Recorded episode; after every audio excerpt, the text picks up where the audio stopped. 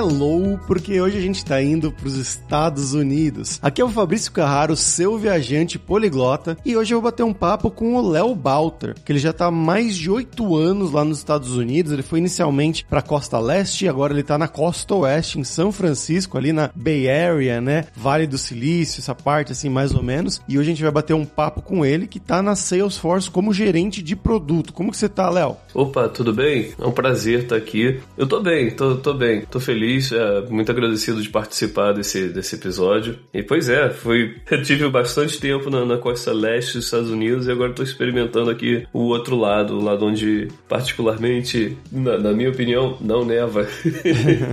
tá bem mais fácil. Com certeza. A gente vai falar mais sobre isso daqui a pouco. Bora lá pro episódio.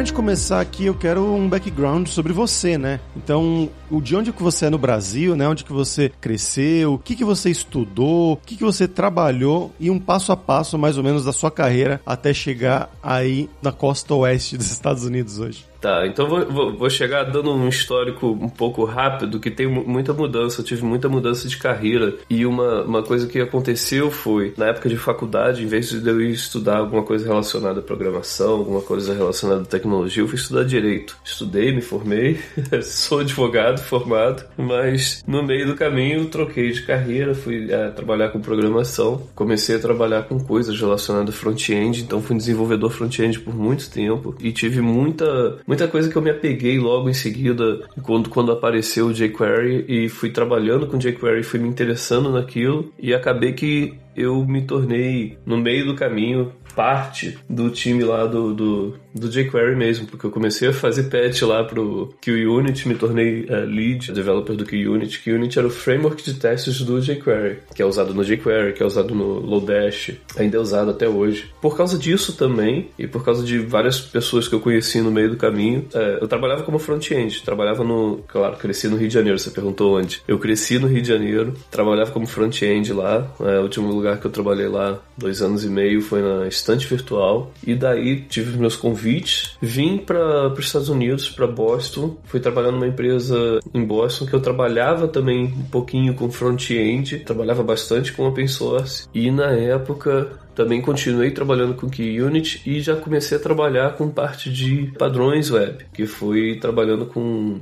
o ECMAScript. Como eu já tinha esse meu conhecimento como desenvolvedor do QUnit, como lead developer do QUnit, com, é, teste, bateu para mim um projeto que era escrevendo os testes do JavaScript, os testes oficiais do JavaScript que são usados nos browsers hoje. O nome desse projeto é Teste 262.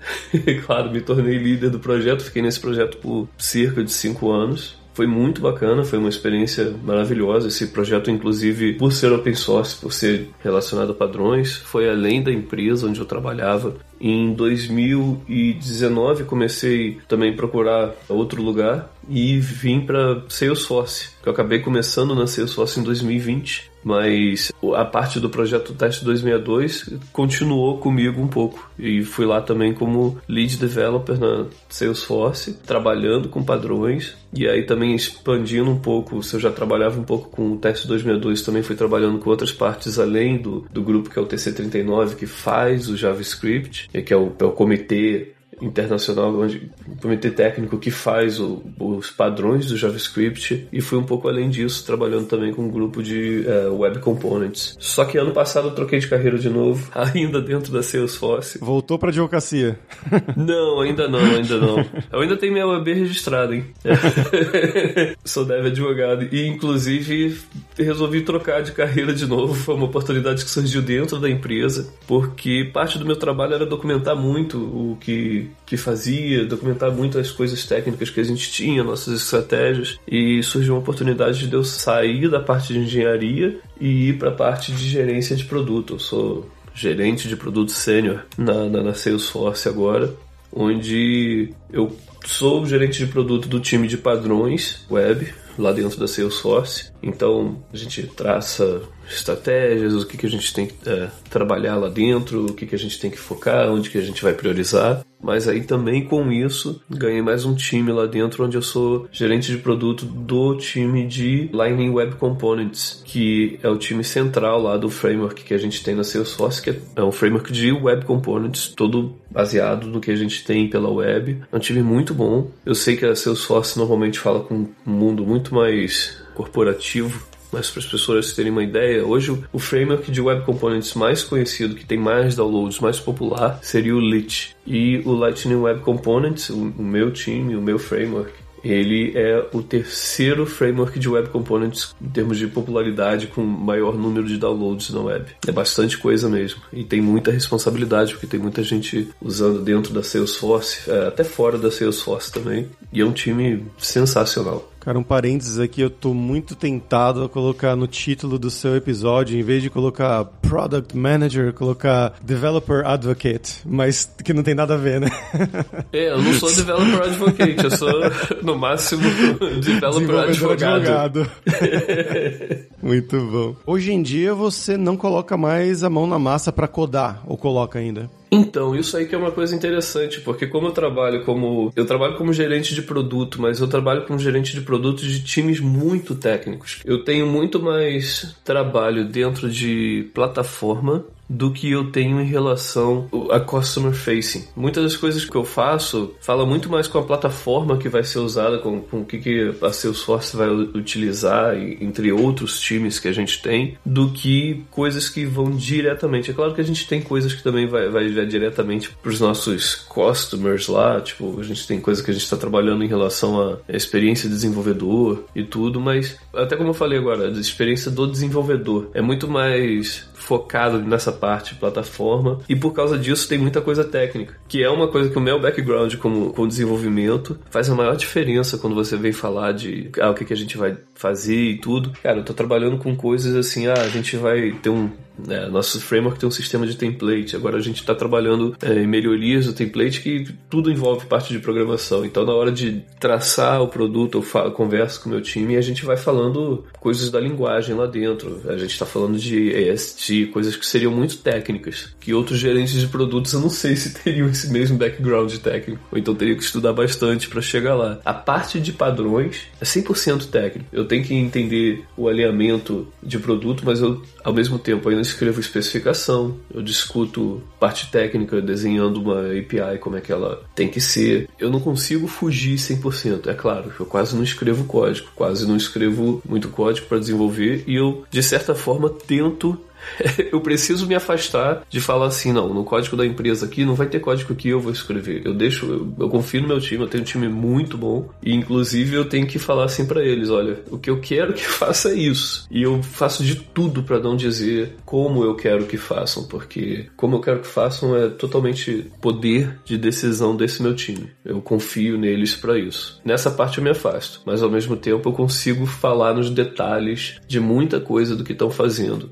E ao mesmo tempo, como eu trabalho num time de framework, meu, meu produto é um framework, eu tenho que saber usar. Se eu não souber usar, como é que eu seria? É tipo, eu sou product owner do produto, sou o dono desse produto lá dentro, tenho uma autoridade para falar, então eu sei usar o meu framework, então eu sei, faço questão de entender tudo que a gente está fazendo, que eu consigo criar demonstrações, eu consigo utilizar, eu sou um usuário do, do meu próprio produto tô escrevendo código no dia a dia, mas o meu código não me compromete a nada, não é parte exatamente assim, ah, não vai, não vai entrar naquela base de teste toda. Só escrevo código experimental, vamos dizer assim. Você falou que você estava no Rio de Janeiro, né, na, na, estante virtual. Esse primeiro momento, né, da sua primeira saída para ir trabalhar fora do país, como ele se deu no sentido mais prático, assim, para quem está ouvindo mesmo, né, que quer saber, puta, eu quero trabalhar fora, quero trabalhar nos Estados Unidos, processo de seletivo, busca, o teste técnico, né? Como é que foi isso para você? Foi doloroso. Você já teve vários podcasts aqui com várias pessoas diferentes aqui dos Estados Unidos. Eu vim para cá com um dos vistos de trabalho mais clássicos que tem. O H1B? H1B, exatamente. E o processo, assim, não é lindo. O processo de visto é demorado. o processo de visto é, é bem enjoadinho. Teve um episódio com o Davidson e o Michael Lancaster que eu tava até ouvindo recentemente para recordar um pouco. O Davidson trabalha comigo na Salesforce, também conheço o Michael Lancaster pessoalmente. O Davidson, ele também veio com H1B. Eu lembro dessa, um pouco assim desse processo. O que que acontece? Quando você aplica para H1B, você tem uma data específica que você pode aplicar. Eu não sei se isso mudou, mas na época que eu fiz essa aplicação, só podia, o processo só podia ser aplicado dia 1 de abril. E você depois tem que, tinha que aguardar, porque por causa da quantidade de pessoas que estão aplicando para o H1B, existe uma loteria no sistema de imigração dos Estados Unidos, que vai limitar assim, ah, vamos dizer, tinha na época 250 mil aplicações, só 100 mil seriam aceitas. E ainda tem uma parte que é uma preferência, que é uma parte reservada para algumas empresas maiores que contratam bastante gente, que tem algum comprometimento, alguns critérios lá com o sistema de imigração. Por causa desse sistema de imigração feito dessa forma, você tinha que passar na loteria e a loteria já não era critério técnico nenhum, era tipo, ó, tivemos que limitar, então sorteamos mesmo. Então depois desse sorteio que faziam uma avaliação do seu processo. E na verdade, após o processo ser aprovado, você só poderia vir para os Estados Unidos e começar a trabalhar em outubro. E você aplicava, acho que em abril, né? Um negócio assim. Eu apliquei advogada, que, que a empresa contratou. Tem que ser a empresa quem contrata essa pessoa. A empresa que me contratou me mandou oferta em março. Mandei tudo que eu tinha de documento. Você manda muito documento, preenche bastante formulário. Mandei esses documentos todos e fizeram a aplicação dia 1 de abril. fizeram só de sacanagem, né? Pois é, não, não, é porque é o 1 de abril. Se você perder esse dia, passou o prazo. Porque parece que o prazo prazo abre 1 de abril, mas fecha assim quando já tem muita aplicação. O problema é que todo mundo sabe que 1 de abril abre, então todo mundo entra da entrada dia 1 de abril. E é um dossiê enorme. Eu, eu tenho cópia desse processo que mando pra, pra gente uma cópia. É um calhamaço, como se fosse um, um pacote de papel A4 que você compra novo assim pra, pra impressora.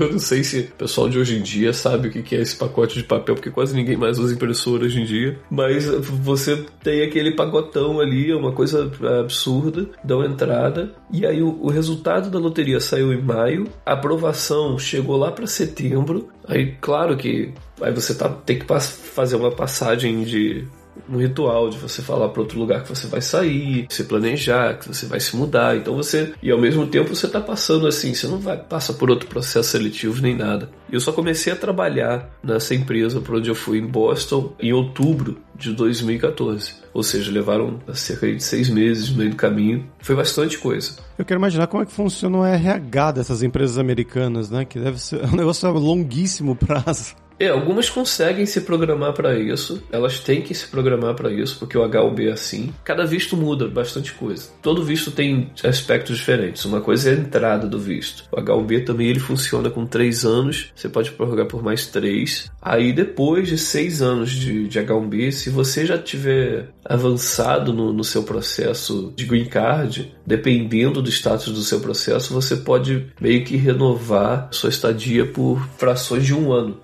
o que é super enjoado. E uma coisa é você pegar o visto, outra coisa é você pegar o stamp, que é aquele selo do visto que fica no seu passaporte, que a princípio só pode pegar quando você sai dos Estados Unidos, você não pode pegar esse stamp dentro dos Estados Unidos. O stamp é, é dos Estados Unidos, no seu passaporte, mas você só pode pegar no consulado. E aí, assim, toda vez que eu viajava para visitar a família, era uma viagem ao mesmo tempo para visitar o consulado e colocar o stamp. Porque eu trabalhava nessa empresa, e aí teve assim, uma das coisas que você falou a RH de empresa, uma coisa é a contratação, tem outra coisa que é a manutenção de visto e a empresa que vai dar entrada. A maior recomendação que eu tenho para todo mundo que vem, é bom falar no podcast, se você vem para os Estados Unidos, se você vem trabalhar para uma empresa, principalmente se a empresa não for grande, exija, exija dia 1 da empresa trabalhando com H1B, dia 1 exija o processo de green card. Cadê? Cadê os advogados? A empresa pode dar entrada no dia 1 tá, de trabalho. A empresa não precisa esperar é, X anos. Eu descobri de uma forma meio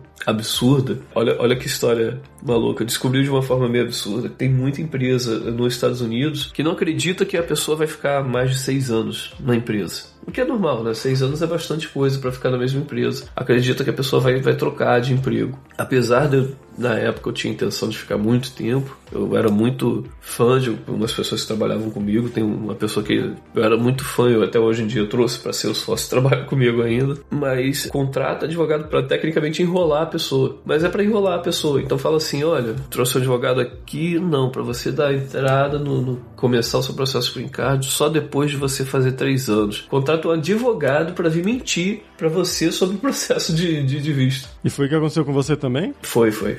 Foi. Eu fui enrolado. Só que eu demorei muito tempo para perceber que eu tava sendo enrolado. Porque aí era advogado assim, ah não, e faz, manda preencher uma papelada, vai fazer. E aí o seu processo não acontece porque aí tá passando e tal. E eu saí da, da empresa justamente pelo motivo de que meu visto ia expirar. Eu sabia disso, tipo, ó, meu H1B vai expirar. Eu falei, não, não vou ficar aqui nessa loucura, que toda hora o meu processo deixa de acontecer, perdia prazo, contrato uns advogados que perdiam prazo, o advogado sumia, e não, agora vamos contratar um outro advogado. E cada assim, sempre com uma historinha que tinha que esperar. E nessa história toda, no H1B, o H1B ele é um visto que ele permite, é, assim, você trazer cônjuge, trazer família. Só que as pessoas que vêm com você não têm permissão de trabalho, só têm permissão de estudar. E é comum, todo mundo que tem o H1B, eu conheço casos assim, é, é muito mais comum por causa do, de toda a parte de problemas estruturais né, da, do visto, é muito mais comum você ter só homens que vêm com visto de H1B, mas eu conheço também mulheres que vieram com visto de H1B e as pessoas que são cônjuges de, desses profissionais que vêm com H1B, que tecnicamente é um visto chamado de visto de profissional altamente especializado na área, e é uma área que está faltando pessoas técnicas na área aqui nos Estados Unidos, por isso que contratam assim. Cônjuges dessas pessoas, é,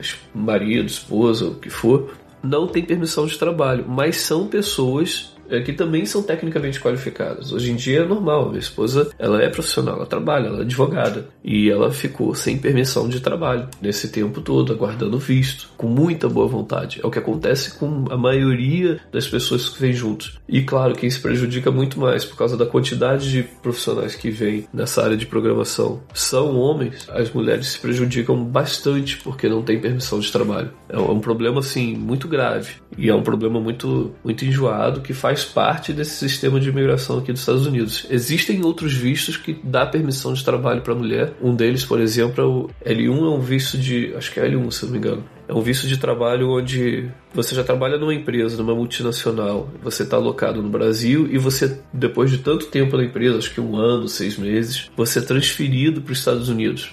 Aí a, a esposa, se não me engano, vem com um visto chamado L2, e esse visto dá permissão de trabalho para a pessoa que vem junto. Ah, pois é, se não me engano, eu, eu tenho um, um, amigo que a gente já entrevistou aqui, inclusive, o Gabriel Rabelo, um grande abraço aí, se estiver escutando a gente. Se não me engano, foi o que aconteceu com ele. Ele trabalhava na Amazon, no Brasil, na verdade, ele fez o processo seletivo para trabalhar na Amazon em Seattle. Só que ele fez o H1B lá, a loteria, não passou. Eu não sei se ele não passou por um ou dois anos, inclusive. E aí o pessoal da Amazon falou: não, então vem trabalhar na Amazon Brasil. Aí ele trabalhou localmente na Amazon Brasil. E aí depois de um ano, com esse L1, ele conseguiu ser transferido. Que aí não tem a loteria, né? Menos pessoas e tudo mais. E aí ele foi com a esposa dele, inclusive. Inclusive não tem loteria também porque é uma transferência. Então você. A empresa já é reconhecida como multinacional. Não é o caso 100% que acontece no H1B, porque muitas vezes a pessoa vai é contratada por uma empresa que não tem outra opção, assim, ah, não, não tem como ficar no Brasil.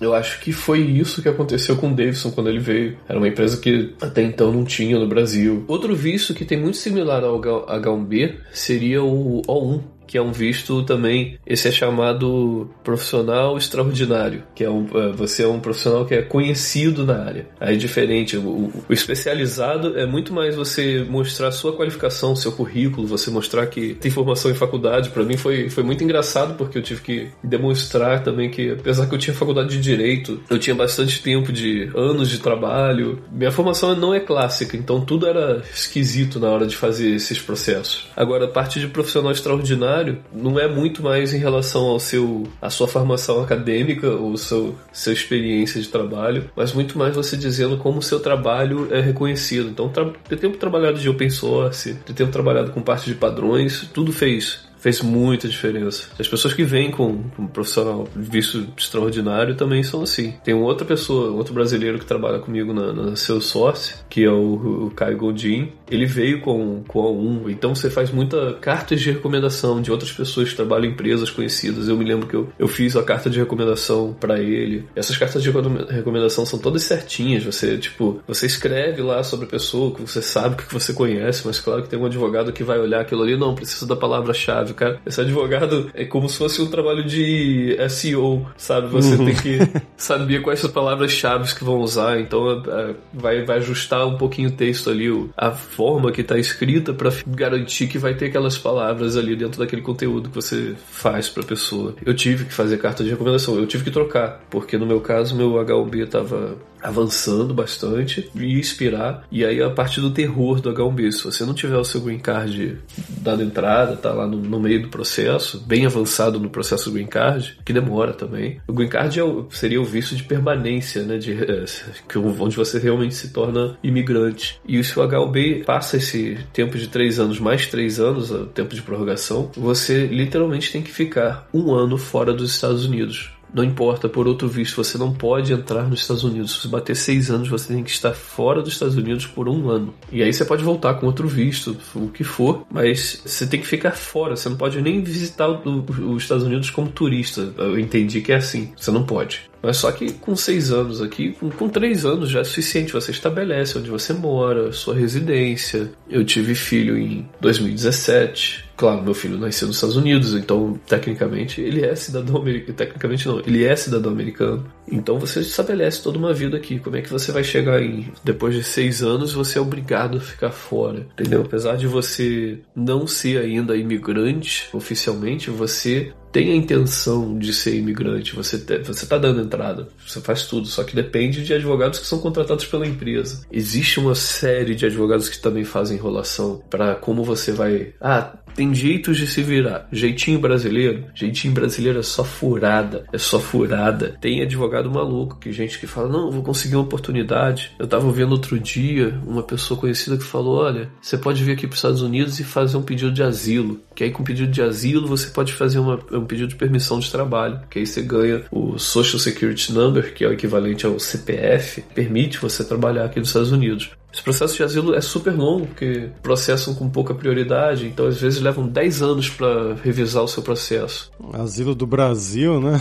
Complicado. Não, e o problema é esse, é porque a pessoa vai lá e fala: não, o asilo aqui você tem um processo de asilo onde você fica com permissão de trabalho, mas só que às vezes demora assim. O USCIS, que seria a instituição de, de imigração aqui dos Estados Unidos, leva 10 anos para processar o seu asilo. Quando vai processar, chama você para uma entrevista e vê assim que, que não cumpre. Você asilo político, é, processo de asilo, nem sei se dá para chamar de asilo político. Você tem que ter uma ótima justificativa porque você está pedindo asilo. Não é porque você quer sair do país ou que você não gosta da política. Se fosse por isso, muita gente já.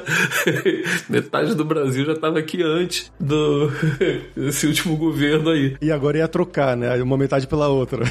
é, não, é, tem uma galera que tá indo para Miami e tá fazendo isso aí. Isso é loucura. Por que que acontece? Conforme o, o, o USCIS fala, não, olha, você não tem o, o asilo político, ali dentro da sua entrevista, no, no meio da sua entrevista, o seu processo se torna processo de deportação. E aí tem brasileiro maluco e advogado maluco também que, que, é, que, é, que é cliente. Às vezes não é nem advogado, é paralegal, que não é advogado, é só uma pessoa que sabe da entrada no processo, que fala assim: não, tá tranquilo, tem um processo para você cancelar a deportação. Você já tá em processo de deportação, a pessoa não tem processo para cancelar a deportação. Que é, eu tava ouvindo isso de um advogado, um advogado de imigração falando isso, eu tava, tipo, vendo coisa aleatória sobre. Você acaba estudando coisas sobre imigração, né? E fala: olha, tem gente que fala assim, não, porque teve filho nos Estados Unidos e, e, e quando você está no processo de deportação, se você tiver alguma coisa que justifique que teria uma dor muito grande de, se fosse removido dos Estados Unidos, você consegue cancelar. O problema é, esse advogado deixou até bem claro,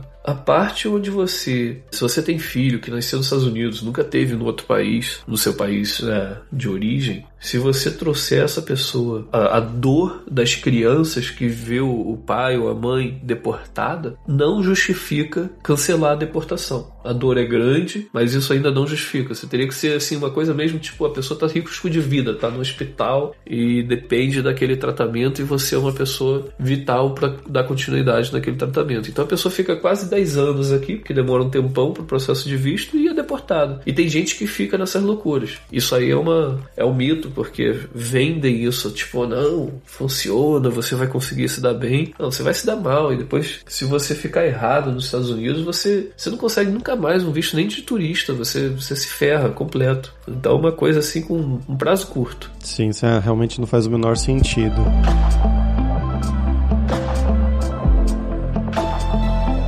Mas essa primeira ida, né, quando você foi em 2014, como você falou, você foi para Boston, né, ali na costa leste dos Estados Unidos. O pessoal fala que é frio pra caramba. Como é que foi essa sua primeira impressão? Você já tinha, você já conhecia os Estados Unidos nessa época ou foi a sua primeira vez? E como foi esse processo inicial de arrumar casa, de começar a trabalhar para uma empresa localmente, né, fora, o frio também? Eu vou usar a mesma palavra, foi doloroso. Por ter crescido no Rio de Janeiro, eu achava que tudo que eu queria da minha vida era ter frio, sentir frio, porque eu não aguentava mais aquele calor. Eu, na verdade, hoje descobri que eu não gosto de nenhum extremo de temperatura. Extremos. é, eu não gosto do calor forte, mas o frio forte também é, é, bem, é bem complicado. Boston são oito meses de frio e tem um, dois meses de muito calor no verão, mas é bastante frio mesmo, é uma coisa horrível. me lembro quando meu filho nasceu, a gente estava no hospital lá em Boston, mas do lado de fora tava acho que menos 7, é, sensação de menos 17. Não, não, é até menos 17, sensação de menos 37, uma coisa assim. Nossa.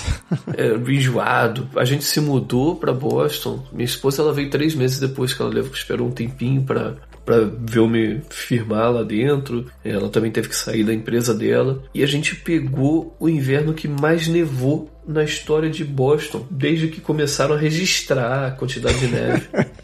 Então a gente se mudou em dezembro, quer dizer, eu, eu me mudei em outubro, eu já estava nos Estados Unidos, eu estava em eventos é, em setembro, me mudei em, em outubro, em janeiro, final de janeiro, aquela coisa linda de neve, inclusive tem um vídeo no, no YouTube, recomendo as pessoas verem, um argentino em Toronto. É um, é um vídeo de comédia, mas ah, é, eu lembro disso. É, é muito parte da realidade. Merda blanca, alguma coisa assim, né? É, é, porque no início você ama aquela neve bonita que tá caindo, tá brincando, no final já tá de saco cheio, já chama neve de merda branca. Eu saí de Boston chamando neve de merda branca, e já puto mesmo com a neve. E que eu me lembro que foi no final de janeiro, o pessoal, olha, vai dar uma Blizzard, o nome da, da empresa também, vai dar uma Blizzard. Eu falei, caramba, como é que é Blizzard?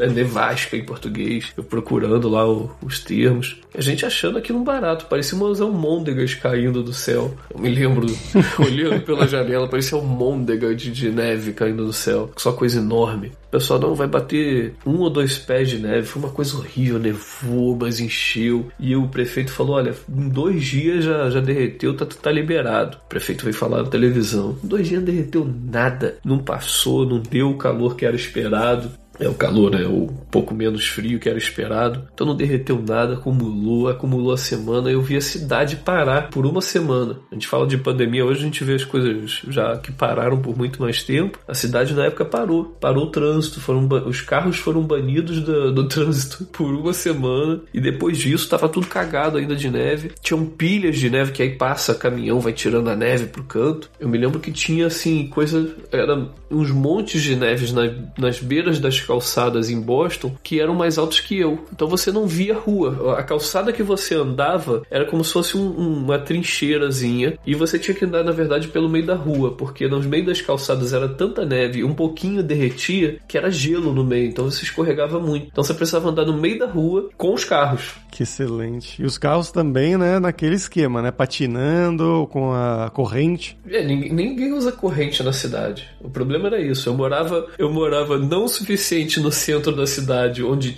eram as ruas eram mais limpas, mas também não morava longe o suficiente onde era obrigatório o uso da corrente. Então era só desastre, tinha atropelamento. Eu, eu me lembro que na época eu postei um vídeo foi uma coisa muito surreal. Eu indo pro metrô, eu tinha que andar uns 15 minutos até o metrô, da onde eu morava. E eu fazia essa caminhada assim na boa, 10, 15 minutos. E um dia eu passando, eu, eu filmei, eu publiquei isso, não me lembro onde. Só início de 2015, tá? Eu achei as roupas Alguém tinha largado a roupa, tinha uma calça jeans, uma cueca, uma camisa. Eu falei, a pessoa largou aqui, tá, tá andando pelado por aí. Tinha mesmo assim, as roupas de uma pessoa largada assim no meio da neve. Tinha um, um vizinho que fez um iglu no meio da rua, é, de sacanagem, e pegou uma caixa de cerveja e ficou lá bebendo. Essa neve só começou a derreter em abril. Isso aí foi o final de janeiro, só começou a derreter mesmo em abril. Eu fiquei até abril sem ver a calçada, não me lembrava como era a calçada, tinha acabado de me mudar e não tinha essa coisa de prestar atenção como é que é o chão que eu só vi o branco da neve por vários meses. E uma das coisas que acontecia assim, muita gente lá com pet. Então você via o pessoal passeando cachorrinho aqui, passeando. cachorrinho faz aquele xixizinho, aquela coisinha vai quentinho, né? Então derrete um pouquinho e vai armazenando ali na neve. Então você vê que depois de três meses, aquela neve é uma sujeira só, cheia de, de restos de, de coisa de cachorro, de, de, de, bicho, tem muito gambá. O pessoal fica falando também assim, ah, tem os pets, tem muito. Os bichos são diferentes da natureza. Tem muito gambá. Né? Boston tinha muito gambá, muito, muito. Gambá daquele que, que é o fedorento. E aí quando começou a derreter neve, eu me lembro que teve mutirão do bairro, que era para limpar a rua, que a cidade mesmo não dava conta. Tava derretendo e o que que tava lá armazenado na neve, congelado? Cocô de cachorro. Então era uma, assim, derreteu e era cocô de cachorro para tudo que é lado, muito cocô. Tudo que tava acumulado naqueles montes de neve tava começando a ficar fresquinho, descongelando. Era muita bosta de cachorro. Teve mutirão do bairro para limpar as bostas de cachorro pelas, pelas ruas. É tipo um cientista, né? Aqueles que vão pra Antártida pra pegar cocô de mamute de 10 mil anos, só que versão moderna. Acharam, eu me lembro que a parte mais bizarra dessa história que acharam um, um, um idoso que tinha morrido na neve, tinha escorregado, morreu, tava dando como desaparecido. Tava, na verdade, em um desses montes. Foi a parte mais bizarra dessa história toda. Que, é claro, né, a pessoa faleceu, uma pena. Assim, isso tudo assim, ó, tipo, o que a gente mal chegou e tudo que eu queria para de ver frio, logo de primeiro ano me ferrei, assim, tipo, pedi muito. Eu me lembro também que eu fui pegar, ah, teve um passeio da galera que foi da galera que a minha esposa fazia um, um de inglês, aí tinha até alguns brasileiros e tudo, e teve um passeio lá de ônibus que levou a gente para um monte lá para esquiar. É claro que eu jogava muito snowboarding no videogame, eu falei, eu sei tudo de snowboarding e quis fazer snowboarding. E é claro que tinha um cursinho e eu achei aquele cursinho muito bobo, fui pra montanha. Com 10 minutos de cursinho, falei, já sei tudo que eu preciso. Fui pegar o teleférico, fui na montanha, eu me arrebentei caindo da montanha, me arrebentei de completo. Então eu aprendi logo assim de cara que o frio não era legal, saí todo arrebentado da montanha mesmo, com uma fraturazinha no, no cotovelo que, que me rendeu uma dor por mais de um mês com trauma daquilo. Agora, uma coisa é a neve, a parte de Boston, porque eu acho que aí que. Se eu lembro de Boston, a primeira coisa que eu me lembro é frio. Agora, teve outras coisas, você falou de casa, para quem se muda, agora dica também para quem vai. A minha empresa, por exemplo, não me ofereceu muita coisa, não. Me deixou assim, ah, três dias no, no hotel e que é mínimo, você não sabe nem como é que faz para alugar um apartamento. Aí depois reclamei um pouquinho e deixaram um mês no, no Airbnb até eu achar um apartamento. Eu achei um apartamentinho, mas você tem que saber assim onde você vai morar, o que quer usar de aplicativo. Então você tem que saber, ó, tipo, onde você procurar apartamento. Normalmente você tem que ter crédito nos Estados Unidos, você vem com zero crédito. E para você construir crédito, você ainda precisa que o seu SSN chegue nos Estados Unidos, o equivalente ao seu CPF. Então você tem que tirar o SSN, o SSN vai, vai chegar, e você tem que saber como construir crédito. Então é tipo, procurar no Google como construir crédito nos Estados Unidos. E para construir crédito, a maior dica, você tem que fazer crédito, tem que usar crédito. É meio um ciclo vicioso para você conseguir fazer isso. Você tem que meio que furar esse ciclo para entrar no jogo. E o crédito serve para tudo, até para você alugar um apartamento. Então, quem vir para os Estados Unidos tem que ter um apoio, um auxílio da empresa que está contratando, porque o início é bem esquisito, bem complicado. E aqui na, na, na, Califórnia tem muitos outros brasileiros na mesma situação em que, que vem a área de tecnologia. Não existe uma comunidade desse tamanho lá em Boston, não existe. Então não tem muita gente assim para com quem você vai consertar, é, conversar. Eu não tinha. O tempo todo que eu passei lá, eu acabei fazendo amizades, mas quase ninguém foi da área de tecnologia. Tinha gente até em Nova York, é o caso do Davidson. Mas quando eu vim aqui para Califórnia, agora eu tenho uma rede muito maior assim de pessoas que trabalham com, com engenharia e tudo.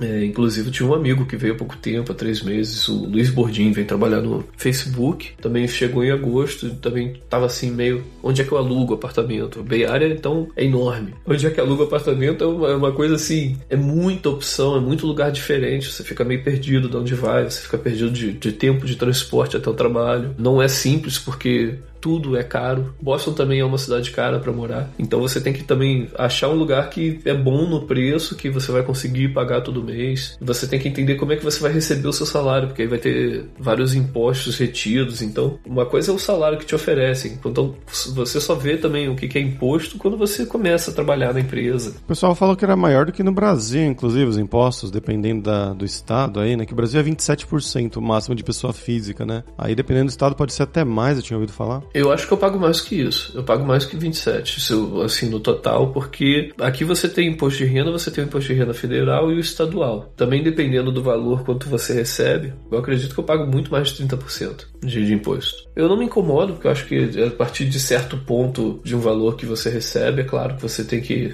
Eu acho que, que é normal a pessoa também gradualmente ter que pagar mais imposto. Porque não pode ser que pessoas que são muito ricas acabam achando formas de, de desviar 100% de, de imposto. Mas rico eu não sou, no máximo classe média. Não, não tenho nada para reclamar da minha vida, questão do status, estou bem, mas é, não sou não acho que rico a gente tem uma, uma concepção assim de, de rico muito que a gente acha que é um status e tudo. Enquanto a gente depende do trabalho, rico a gente não é. Depende de ter que trabalhar, né? Rico a gente não é. Sim, sim, sim. E você achou o dia a dia de, de trabalho mesmo na empresa muito diferente do seu dia a dia nas empresas do Brasil? Sim, por vários aspectos. Um é que americano é muito mais frio. Vamos falar assim, não, é que, é, vamos, não vamos falar americano muito mais frio. O brasileiro, o latino, e o brasileiro está dentro desse grupo, o latino é muito mais caloroso. Então é muito normal você conhecer, você entra num grupo de trabalho no Brasil, o pessoal vai te chamar para almoçar e vai curtir pra caramba aquela pessoa, vai combinar isso, vai combinar muito mais evento, vai te dar bom dia quando você chega no trabalho, vai ficar até chato, você vai ficar de saco cheio, poxa, a pessoa me dá bom dia toda hora. E o americano vai fazer isso não, vai, vai dar 5 horas da tarde, o pessoal joga bolinha ninja no escritório, pss,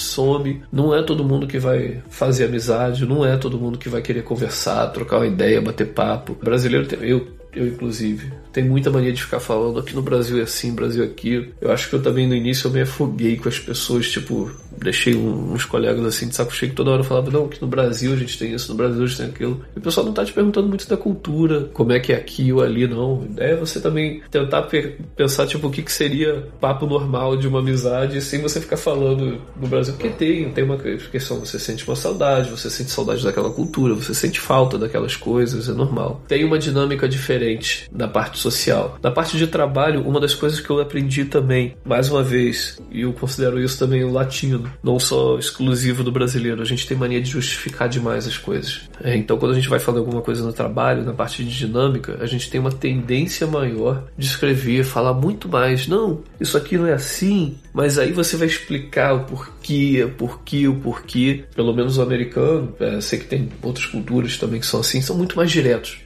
Ah, por que, que não foi isso? Ah, não foi isso porque não deu, ou porque é daquele jeito. O brasileiro vai escrever 3 mil palavras sobre, sobre aquela situação, vai justificar aquilo, quando na verdade não precisa justificar. Não tem nada errado em justificar, mas é porque às vezes você realmente não precisa justificativo e a pessoa aqui não está procurando justificativo, só está tentando uma resposta mesmo. Ah, não deu, não deu. Então é muito mais você também ter uma confiança no que você faz, você entender o que você está fazendo, você não precisa justificar. Eu estou justificando já isso aqui, como estou falando, parte da cultura. Faz bastante sentido. Eu senti essa mesma coisa na Europa, né, na Alemanha. Os espanhóis acho que até são um pouquinho mais parecidos do que o, com os brasileiros nesse sentido, mas não tanto. Eles também não se justificam justificam tanto, mas os alemães, nada, é isso e é isso.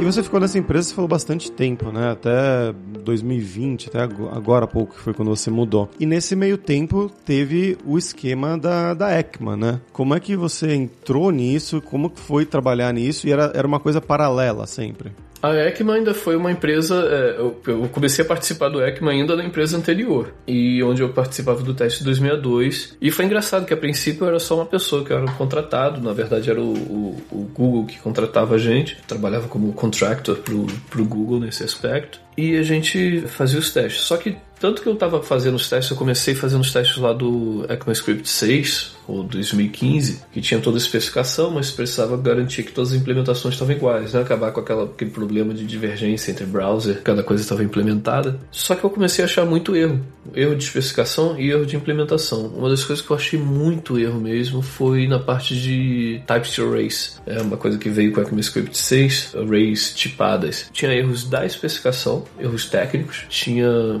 que a gente chamava também de erros normativos, que normativo na especificação seria dizendo como a implementação tem que ser, erros editoriais, que é erro de tipo erro de material de digitação e erros também assim de divergências entre as implementações, que eu não podia nem usar assim, ah, é, o que, que como é que as implementações estão sobre type to arrays hoje? Se todas funcionassem de uma mesma forma, pelo menos me daria uma direção de aquele erro que estaria na especificação, como é que poderia ser corrigido. Então eu juntei todas as informações, porque eu estava escrevendo teste para aquilo, falei, olha, tem coisa errada. E aquilo fez eu começar a participar das reuniões do TC39, que eu comecei a trazer para o TC39 os erros que eu encontrava. Eu falava, gente, eu preciso de uma direção, como é que a gente vai, vai resolver? E eu cheguei morrendo de medo na, naquele grupo. E descobri também que é um grupo de várias pessoas. Uma, uma coisa que é interessante da dinâmica desse grupo é porque são várias pessoas que têm uma posição vamos dizer, privilegiada nas suas empresas, que trabalham no Google, na Microsoft, que estão lá para representar seus times, entender que cada empresa está precisando focar ou tem prioridades. E ninguém é chefe de ninguém. Aí você tem pessoas muito técnicas, com um certo nível de privilégio. No início eu ficava meio tipo, endeusava um pouco.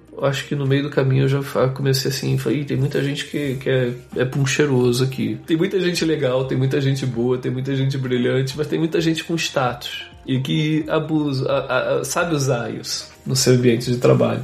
Então eu ficava meio assim, é, talvez aquela pessoa ali são bons profissionais, mas talvez também tem uma pessoa ali ou outra que sabe ter aquilo. E por você não ninguém ser chefe de ninguém, tinha muita parte tóxica também desse da, dessa relação desse grupo do TC39. São hoje em dia para cada reunião que o TC39 faz, o TC39 faz cerca de seis reuniões por ano, são 50 pessoas participando, às vezes dá mais. Às vezes é um pouquinho menos, mas é, normalmente a média é 50 pessoas participando por reunião. Então você imagina 50 pessoas que têm uma posição alta, mas ninguém é chefe de ninguém, cada um tem os seus, suas prioridades. Se você não tiver muito controle, essa parte tóxica começa a falar um pouco mais alto. E é o um motivo que muita gente deixa de participar desse grupo, porque por mais que seja muito legal o trabalho que você faz lá dentro, você sabe que você está mudando a linguagem de programação, é um motivo também que muita gente acaba não participando mais. Por isso também o grupo, no meio desse caminho, eu me lembro que eu vi o grupo, a gente formando, eu fui, fui parte da,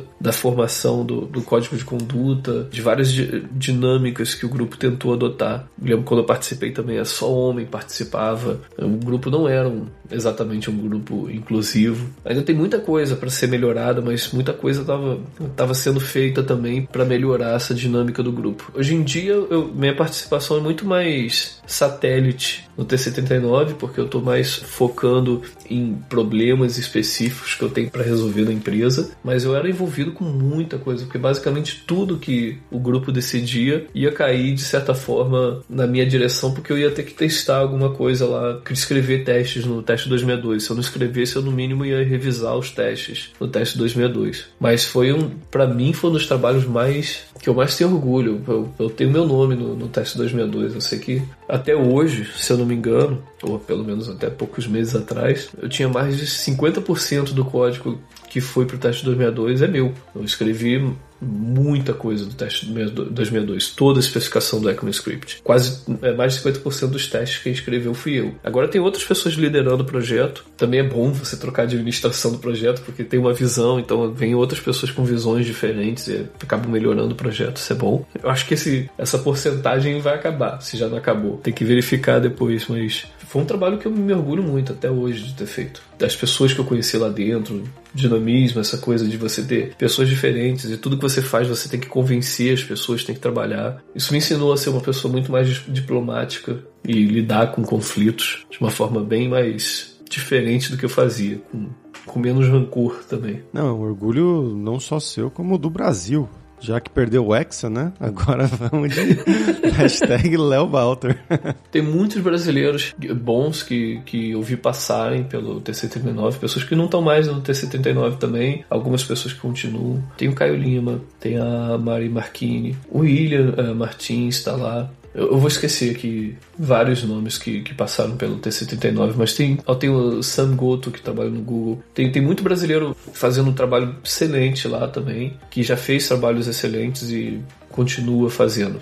É muito bacana isso. Indo agora para o final, né, para a parte mais atual, você já mencionou um pouco do seu trabalho na Salesforce, mas dá um overview para a gente, né? Eu imagino que tenha muitos ouvintes que queiram ir para o Vale do Silício, para Costa Oeste, São Francisco e tudo mais, né? Essa zona mais popular mesmo para a área de programação, desenvolvimento, tecnologia em geral. E como é que é trabalhar, morar ter pessoas que todo mundo é pica das galáxias, me perdoem o, o francês, trabalhando com você, ou não necessariamente é assim, né? Mas como é que é essa vida de, de Costa Oeste? Vida de, de Costa Oeste, é, é, é, a gente tem. Não é exatamente o que você falou. A gente tem muita impressão é, e eu falo isso todas as oportunidades. A gente tem muita impressão de que, ah, trabalhar aqui você.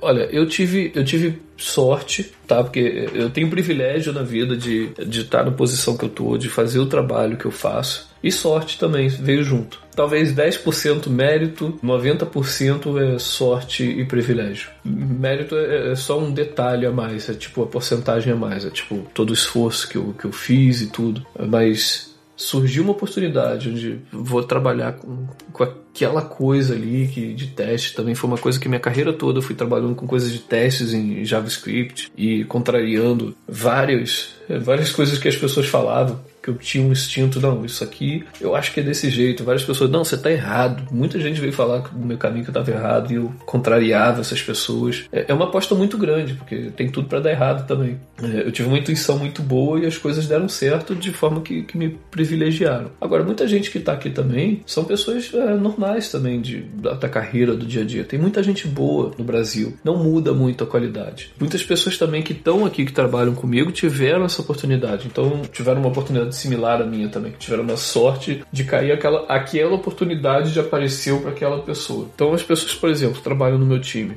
Eu tenho a sorte de ter um time que trabalha hoje com um framework é, de web components que é muito é um, é um time muito tranquilo, é um time muito pragmático eu acredito que eu poderia ter esse time também 100% no Brasil. Eu, eu, conseguiria ter um time 100% de, de, de brasileiros fazendo essa mesma, essas tarefas, entendeu? É uma coisa pragmática, uma coisa de você, sim, a pessoa trabalha 8 horas por dia com aquele assunto, com aquele tema, você vai se especializar naquilo ali. Então é uma coisa que não é assim, ah, as pessoas que estão aqui são especiais. Não, as pessoas que tiveram aqui tiveram sorte de trabalhar com aquele tipo de produto.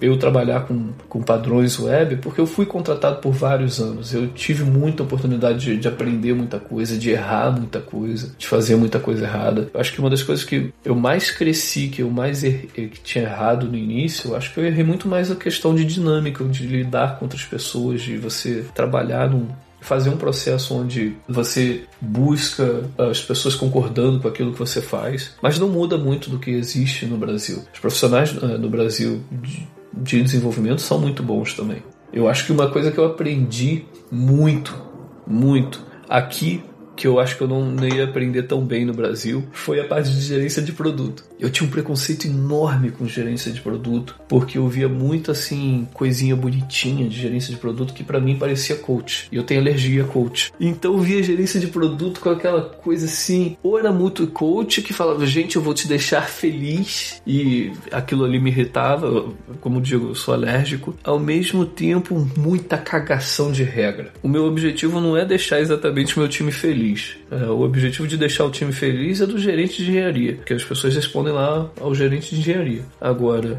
o meu objetivo é dar direção clara e específica do que, que meu time, o que, que eu quero que meu time faça, não dizer como meu time deve fazer, acreditar nos engenheiros, falar, olha, vocês vão dizer como é que vocês vão fazer, mas ao mesmo tempo também, além de dizer para eles o que, que eu preciso que eles façam, é explicar por que, que eles estão fazendo aquilo, para eles terem um sentido, falar, pô, por que, que eu estou fazendo o meu trabalho? É claro que eu quero no, no final do dia que meu time continue querendo trabalhar comigo, mas aí não é motivar com felicidade ou coisinha bonitinha, é motivar o meu time dando para eles uma direção, olha, isso aqui é, é importante por causa disso, e a gente está tendo essa visão, então é sempre trabalhando na minha visão, o que, que eu quero do meu time a longo prazo, né? Eu tenho uma minha visão lá daqui a dois anos eu quero que meu time esteja ali. Eu tenho que trabalhar muito nisso. É, no próximo ano eu quero isso. E é claro que eu tenho toda uma série de até hierárquica também, onde eu pego da minha liderança, a minha, eh, quem, quem os meus líderes, né, meus, meus chefes, falam, olha, a empresa precisa entregar isso aqui para os clientes e, e, como é que eu vou traduzir isso no que o meu time precisa fazer para a gente alcançar aquilo ali. É muito mais dar essa direção e explicar por quê e trabalhar com o time também, entendeu? Tipo, tem muita coisa que a gente faz de oportunidade assim, ah, o time também tem, tem uma voz, então o time vai falar, não, é, é, muito legal a gente fazer isso e aquilo, e eu vejo como eu encaixo aquilo ali no nosso planejamento, o que, que dá para ser encaixado ou não e por que que está sendo encaixado. Mas é muita cagação. E isso, antigamente eu falava mais assim de, de ranço, Hoje em dia eu sou gerente de produto certificado, tá? Eu, eu, tive que passar por um processo de certificação, então eu, eu, eu, acho que eu posso falar hoje em dia com propriedade. É muito menos coaching, é muito menos motivação e muito menos cagação de regra. Muito mais você fazer um trabalho pragmático. Então, o meu pragmatismo que eu já tinha com parte de desenvolvimento veio todo para a parte também de gerência de produto. Eu acho que a parte técnica também me ajudou demais, assim, porque eu estou também trabalhando com time técnico.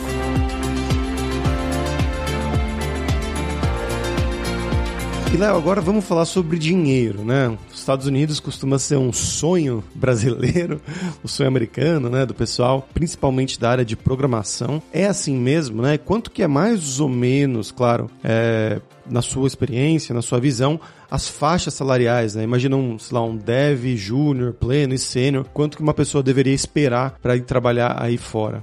É, isso aí é outra parte muito delicada, porque muita coisa muda. Uma coisa é quando assim, ah, você vem para cá, um, para as pessoas terem uma referência boa, para mim o melhor site hoje em dia seria o levels.fyi levels, tipo levels de, de, de, jogo. Levels seria níveis, né? Ponto FYI. Que você pode botar lá as empresas. O link vai estar tá lá na descrição do episódio, pessoal. é, é bem mais fácil do que eu digitando aqui. Mas, cara, dá uma olhada lá, porque você consegue ver várias empresas. Não vale olhar o Netflix, tá? Não vale olhar o Netflix, que o Netflix paga um absurdo de salário base. É um absurdo, é 500 mil, é, basicamente. É, 500 mil por ano, dólares e isso é um absurdo. Não, você não vai, a menos que você trabalhe pro Netflix, você não vai fazer esse salário nos Estados Unidos. Não é, não é, não é um salário normal. Eu não faço isso. Eu tô longe ainda disso. Quem, quem dera. Nossa, é, nossa missão é ganhar muito dinheiro. e um dia parar de trabalhar e eu quero vender água de coco na praia. Mas enquanto isso não acontece, é uma ótima referência. E aí a pessoa que, que vem para os Estados Unidos tem que ver com, com muito mais na defensiva e tentar ao máximo não se deslumbrar. Muita coisa deslumbra as pessoas que estão vindo, mas é entender quanto é que é o imposto. Tem toda uma dinâmica de você entender como é que funciona planos de saúde, porque plano de saúde nos Estados Unidos é, uma, é um sistema ridiculamente complexo, desnecessariamente complexo tá? Plano de saúde no Brasil, você fala, não, eu tenho carteirinha no meu plano de saúde, você atende esse plano aqui, e a pessoa diz sim ou não e resolvido. Ah, não, aqui vai, vai longe disso. Eu acho que teve um outro podcast que eu já falei, meu filho nasceu e em duas semanas chegou uma conta de 10 mil na minha casa. Não, 32 mil. Eu falei, eu vou torrar meus cartões de crédito e vou via viajar de primeira classe pro Brasil e nunca mais volto pros Estados Unidos. Eu tava assim, eu tava com um sentimento maluco desse. Levei um tempão para resolver, baixei esse valor. Aí você tem parte de dedutível, que seria equivalente ao franquia, ao prêmio, sei lá. é, sistema de copagamento. Então, plano de saúde é outra parte. Tem a parte onde família não tá aqui. E até assim, ah, eu passei perrengue, por exemplo, eu passei perrengue na, na pandemia, porque conforme eu troquei de emprego, eu troquei logo antes da pandemia, eu tive que trocar o meu visto, eu passei pro visto A1. Enquanto estava passando pro visto, meu, meu processo caiu em sistema de pedido de, de evidências extras, que atrasou o processo por três meses. Eu fiquei três meses sem salário quando a pandemia começou foi uma coisa horrível e eu não sabia o que fazer com aquilo ali. Eu tomei um baque muito grande financeiro, muito grande, que eu tinha acabado de me mudar para Califórnia, que eu me antecipei e fui me mudar para Califórnia já para começar no Salesforce. E aqui é muito mais caro. Então o sistema também, quanto você vai pagar, a gente não tem noção disso quando a gente vem. Uma recomendação muito grande para entender como é que essa dinâmica de dinheiro funciona, se eu pudesse falar comigo ah, em 2014, é assim, tenta não se mudar e se estabelecer de forma fixa em um lugar. Tenta botar uma cabeça assim, ah não, sou nômade digital. Então eu vou para os Estados Unidos, vou ficar num flat, vou ficar no Airbnb, não vou comprar um móvel, não compre móvel. Tenta pegar, aqui tem muita coisa assim, ah, no Facebook Marketplace aqui, pessoas que estão dando sofá, mesa, tenta pegar uma coisa mais usada. Pensa que aqui nos Estados Unidos também é normal você ir para um apartamento ou uma casa com máquina de lavar compartilhada. Isso para muito brasileiro é uma coisa meio assim, tipo, nojinho, mas cara, Bye. Tenta botar isso. Tem serviços de, de laundry que você pode contratar, a empresa vem, busca sua roupa suja, te entrega no dia seguinte lavadinha e dobrada por um preço barato, mas gasta pouco. Gasta pouco com casa. para você entender qual é a dinâmica do jogo. Tenta não fazer um aluguel onde você se comprometa a ficar por muito tempo. Eu saí fazendo um contrato de um ano, o que é normal muita gente fazer. Normal. Tentei comprar assim logo móveis bons. Não, compra móvel barato, porque se você quiser se mudar, tudo sai barato para se mudar. Você pode se desfazer, que é normal aqui nos Estados Unidos, você se desfazer. Então, quanto menos você se comprometer, mais flexível você fica depois para se adaptar. Fala, olha, talvez isso aqui não é um bairro bom, ah, tem um bairro melhor ali, ou então aqui não é um apartamento bom, um apartamento melhor do lado. E você fica com muito mais flexibilidade para você se adaptar, porque você está conhecendo toda a região, você não é só o trabalho, não é só a dinâmica, e você já está sobrecarregado, porque tem a dinâmica do trabalho vai mudar, a dinâmica de time vai mudar, a dinâmica da região, tudo, tudo é, é um você sobrecarrega de coisas, de informações então, para mim, o que mais facilitaria hoje, eu acredito, seria estar tá muito mais flexível. Uma das coisas que me facilitou muito, olha a curiosidade, quando eu me mudei para os Estados Unidos, eu realmente eu me desfiz as coisas, minha esposa só veio depois. Então eu trouxe bagagem com roupa, trouxe minhas guitarras e trouxe meus videogames. Eu não trouxe muita coisa mais. A gente vendeu nossos móveis no, no Brasil, falando que ia comprar aqui. Mas eu tive que praticar o desapego até na base da marra, porque na primeira semana roubaram minhas coisas, furtaram minhas coisas todas. Como assim? Menos as minhas guitarras que estavam em outra sala. Pois é, cara, eu fui deixar lá no canto da empresa e alguém da empresa, sei lá, alguém invadiu a empresa. A história seria essa. Não levou um computador, nada, mas levou. Minhas malas estavam todas assim, as coisas largadas. Levaram meu casaco de couro. Tinha um casaquinho de couro que eu sonhava ter um casaco de couro. Levaram. Levaram meus videogames, levaram tudo. Cara, ah, então tem roubo nos Estados Unidos?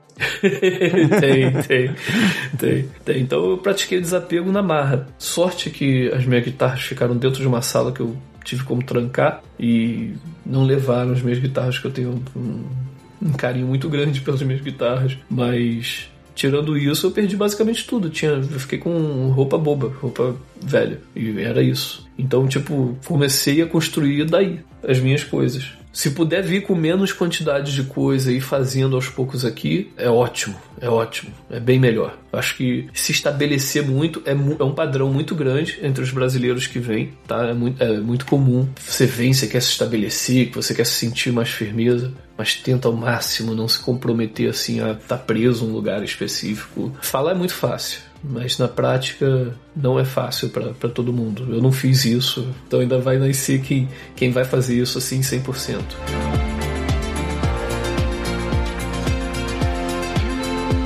Léo, pra gente fechar aqui agora a hora do perrengue, que é quando a gente pede pros nossos convidados contarem histórias engraçadas, gafes, micos que tenham acontecido com você esse tempo aí nos Estados Unidos. Oito anos já. Tem um que, é, assim, tem, tem as coisas da linguagem. Eu não tenho formação específica em inglês, hoje em dia até tem uma fluência muito boa. Eu não entendia direito a palavra badass. Eu achava que era uma coisa meio negativa. E não é, badass, tipo, seria o fodão. Mas eu meio tipo. sei lá, por causa de ter conotação assim com, com palavrão e tudo. E teve uma reunião que eu tive com o meu gerente, a pessoa que administrava, que era ser gerente do meu gerente, eu falando, não, olha, meu gerente, ele não é, você não é BDS. você é uma pessoa boa, eu gosto muito de trabalhar com você, mas B10 você não é não. Eu fiquei insistindo naquilo, eles rindo e eu tentando me explicar, e eu fiquei um tempão tentando explicar que meu gerente não era BDS. Mas eu tava tentando falar bem, sabe? Eu não tava. Eu, eu me perdi um pouco na tradução. Sim. Mas eles explicaram para você? Eles não conseguiram na época, eu levei muito tempo para entender. Outra coisa que eu levei um tempo para aprender. O americano é mais enjoado, como é que você pronuncia as coisas. Americano é mais enjoadinho, para mais nojentinho para entender como você pronuncia a coisa. E a palavra que a gente fala foco em inglês, uh, focus, foi uma palavra que eu demorei muito tempo para entender a pronúncia, e se você errar um pouco, falar focus, não sei o que, é, é, é, vira palavrão também. E aí eu já tive gente rindo do jeito que eu pronunciei, e é, e é chatão, tipo, tem um cara que vai rir da forma que você pronuncia, porque parecia um palavrão, parece piadinha de quinta série, e você tá fazendo o maior esforço para pronunciar de forma certa. Mas é normal também errar a pronúncia e relaxa, entendeu? Faz parte essa, essa questão de cultural. É, acontece nas melhores famílias. Léo, muito obrigado, cara, pelo, pelo seu tempo aqui. Acho que o pessoal vai gostar muito, muito mesmo da sua história. Você quer divulgar alguma coisa? Eu não tenho nada específico para divulgar, tô pensando aqui agora. Não tenho nada específico para divulgar. Eu acho que fica sempre essa, essa mensagem assim de falar, poxa, o pessoal que trabalha no Brasil é um pessoal que, que é bom, é, é, são bons profissionais, tem muita oportunidade legal, mas não, não, não tem nada assim tão especial ou diferente na região que faça ser bem melhor. É, a qualidade dos brasileiros é muito boa. A migração em si é muito difícil. Não, não, não existe atalho. É isso, é difícil. Os atalhos são muito perigosos, como eu também já falei aqui nesse episódio. Toma cuidado, vida que segue.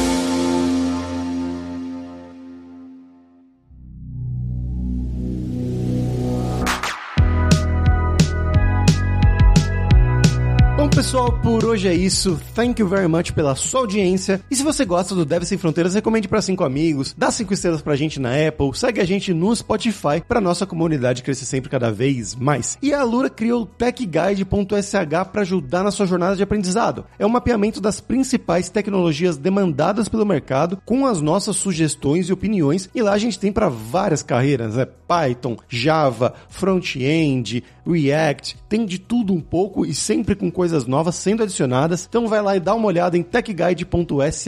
E a gente tem os 7 Days of Code, que são 7 dias de desafios totalmente grátis em diversas linguagens de programação para você botar a mão na massa e praticar o que você estiver aprendendo, seja com os cursos da Luro ou em qualquer outro lugar. Então vai lá se desafiar em 7daysofcode.io. E não deixe de conhecer a Lura Língua para você reforçar o seu inglês e o seu espanhol e dar aquela força, tanto no seu currículo quanto na sua vida profissional. Claro, né, para ir para os Estados Unidos você vai precisar falar o inglês. Só lembrando que o 20 do Deve Sem Fronteiras tem 10% de desconto em todos os planos. Então vai lá em aluralingua.com.br barra promoção, barra Deve Sem Fronteiras e começa a estudar com a gente hoje mesmo. Além também, é claro, da alura.com.br que tem mais de 1.400 cursos de tecnologia, principalmente na área de programação, com várias das tecnologias citadas aqui pelo Léo durante o episódio, mas tem também curso de como você criar o seu currículo em inglês ou em espanhol para mandar para o exterior, cursos de soft skills, então com certeza vai ter o curso para você. Então, pessoal, até a próxima quarta-feira com uma nova nova aventura em um novo país. Tchau, tchau.